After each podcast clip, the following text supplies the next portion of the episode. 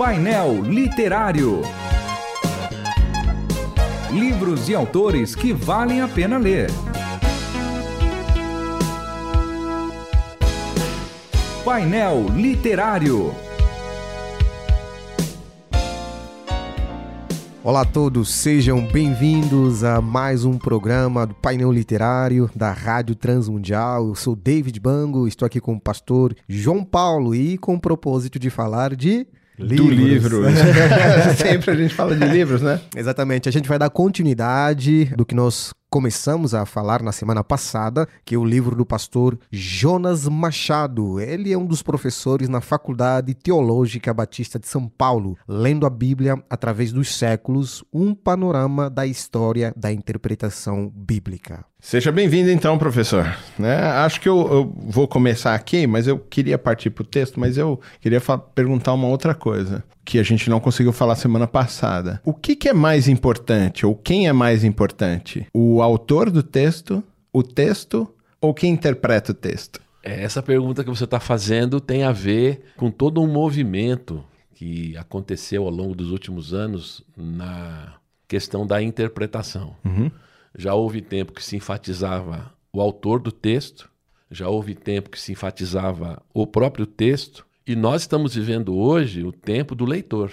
Né? Eu digo isso no mundo acadêmico. Uhum. É a época do leitor. O que importa, na verdade, eu estou falando do mundo acadêmico, não estou falando o que eu penso. Okay. Estou falando do mundo acadêmico. O que importa é como você lê o texto e não o que o texto diz.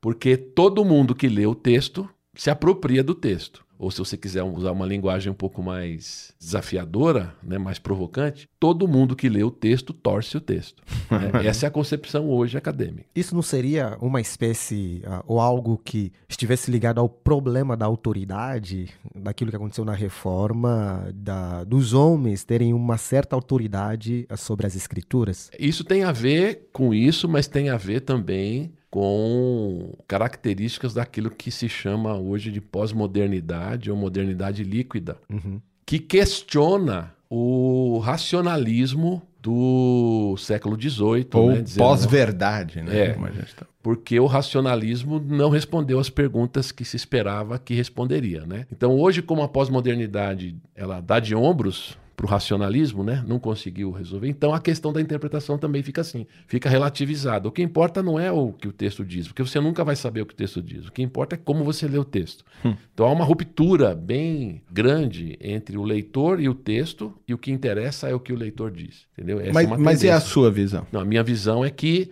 a gente não domina a verdade. A gente não tem como dominar, mas é possível aproximar mais, ficar, ficar mais próximo ou mais distante. Como eu dei aquele exemplo que está no livro.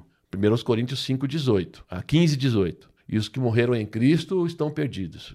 daí você concluir que o texto está ensinando que aqueles que morreram, mesmo crendo em Cristo, estão condenados é desrespeitar completamente o contexto. Isso é uma coisa muito básica. Existem é, problemas de interpretação, dificuldade. Claro, existem textos muito difíceis de interpretar, de entender. Inclusive, para nós, especialmente, para quem é cristão como eu, que entende, sou pastor, que entendo que a Bíblia é a palavra de Deus, que eu vou levar isso para as pessoas que estão me ouvindo, você fazer essa atualização é muito difícil. É mais fácil você ficar com o passado falar, é assim que era no passado e tal. Então, fazer esse salto é mais difícil. Então o texto é muito importante. Na verdade, o mais importante é o autor do texto, né?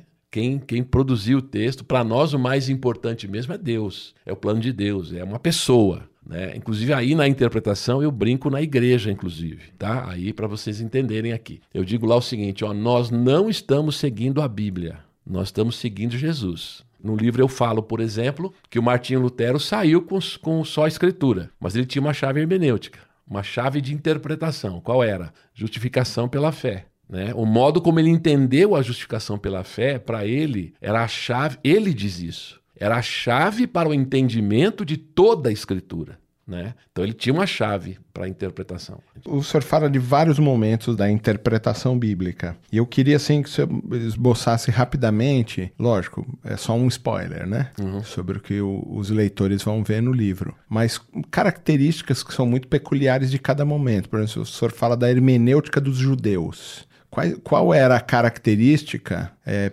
principal na interpretação deles do Tá texto. bom, então eu vou fazer isso. Eu vou soltar aqui sem terminar. Que- em que eu entendo que o livro contribui? Uma das coisas sobre a interpretação dos judeus do período de Jesus ali é a pluralidade, mais do que se admitia até então. Hoje se entende que o judaísmo era muito mais plural do que se imaginava. Isso é uma coisa interessante. Outra coisa interessante a gente notar, a meu ver, que é muito claro. A meu ver, o Novo Testamento todo tem uma, um ambiente de iminência, e com I, iminência do fim. É a consumação. Porque em Cristo tudo se cumpre. né? Então há, há uma expectativa de que o fim iria acontecer. Então havia uma expectativa disso. Quando chega nos pais da igreja, você percebe claramente um esfriamento disso. Não há mais essa expectativa do fim. Isso vai é, se perdendo. Quando chega em Agostinho, eu falo no livro. Sim, né, por é exemplo, isso. A com- minha, a minha próxima o arminianismo dele, aí é mil anos, então ele entendeu que era a era da igreja, aí você coloca o fim lá na frente. Né? Então é isso, é uma- é uma característica. Por exemplo, a interpretação alegórica foi muito característica dos pais da igreja, de Agostinho, na Idade Média, até recentemente. Martim Lutero é quem vai romper bastante com a interpretação alegórica, mas ela fez parte da história da fé cristã e existe até hoje. Ela está no mundo popular até hoje. Ler o texto alegoricamente, achar sentidos ocultos no texto. Antes de irmos adiante dessa questão, pastor falou sobre a im- iminência. O pastor acha que essa iminência, ela de alguma forma afetou na evangelização? Ah, no Novo Testamento, eh, a questão é, eles foram afetados pelo evangelho e estão pregando, é o fim, vamos levar a mensagem. E quando esfria isso, por exemplo, aí já com os pais da igreja, eles perderam esse, essa ênfase da evangelização ou não? Olha, eu, eu, eu, eu tenho uma tendência a entender que não tanto. Por quê? A questão maior é que nós não sabemos como aconteceu. Mas é impressionante que já no segundo século você tem a presença cristã no entorno do Mediterrâneo, na- no norte da África, na época dos pais da igreja, fica muito claro a expansão da fé cristã até chegar a Constantino, que, segundo alguns, né, percebeu isso e se utilizou da fé cristã para tentar a unificação do império.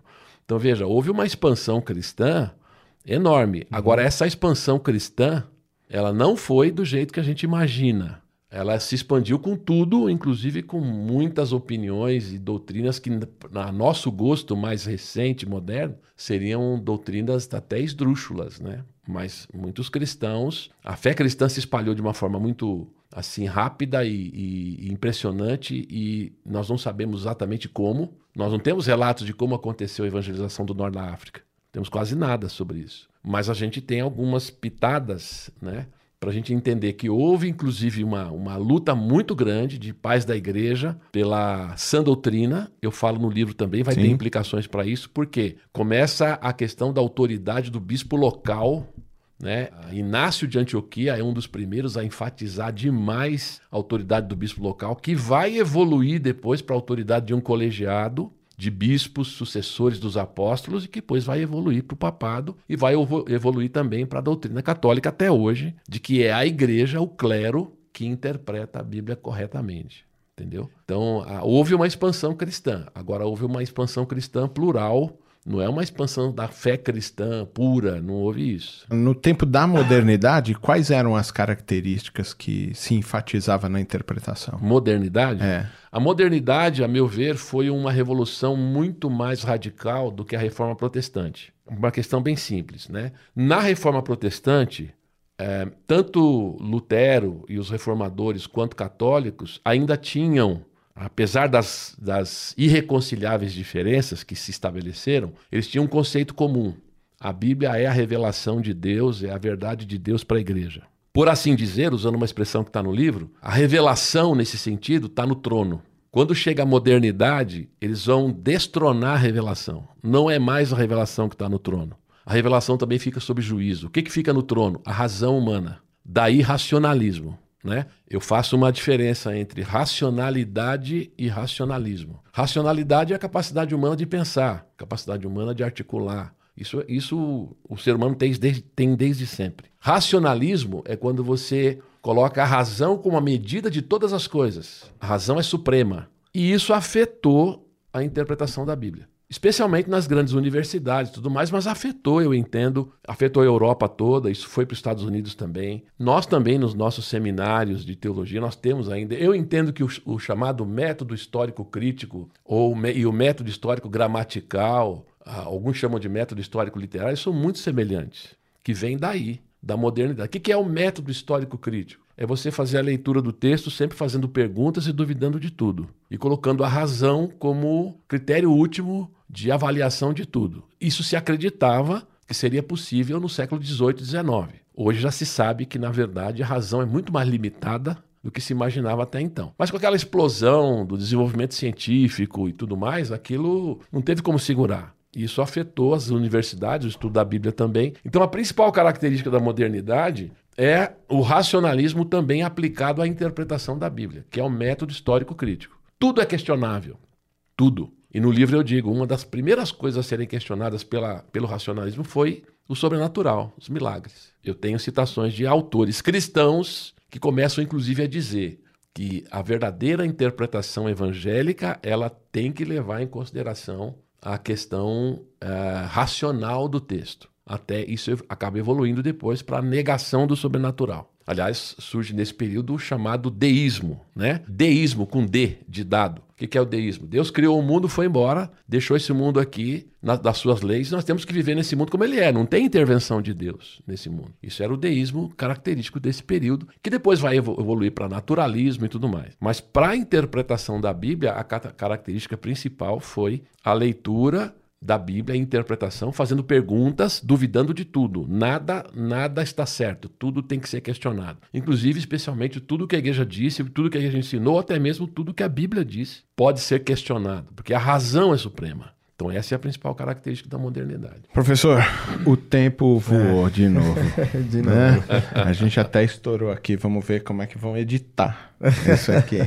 Mas foi um prazer poder receber o irmão mim, aqui. Uma alegria. O irmão mora na minha vida como um dos meus melhores professores viu? Eu tenho muita honra, muito orgulho de ter sido seu orientando e te agradeço aí por esse livro que vai também enriquecer, lendo a Bíblia através dos séculos, um panorama da história da interpretação bíblica. Muito obrigado mais uma vez, David. Ai, Pastor Jonas. Obrigado, obrigado, Pastor. Muito obrigado por estar com vocês. Só dizer uma coisa, né? Claro que o, qualquer livro merece suas críticas e eu quero ouvi-las. Né? Nenhum livro é, é, é assim perfeito, né? E eu falo isso no livro, inclusive. Então, claro que eu quero as reações, até para aprimorar, para melhorar. Mas agradeço muito suas palavras, as palavras de vocês. Agradeço muito estar com vocês aqui, um grande privilégio, viu? Muito Valeu. obrigado. Deus abençoe. Até lá. Você ouviu Painel Literário. Produção e apresentação: João Paulo Gouveia.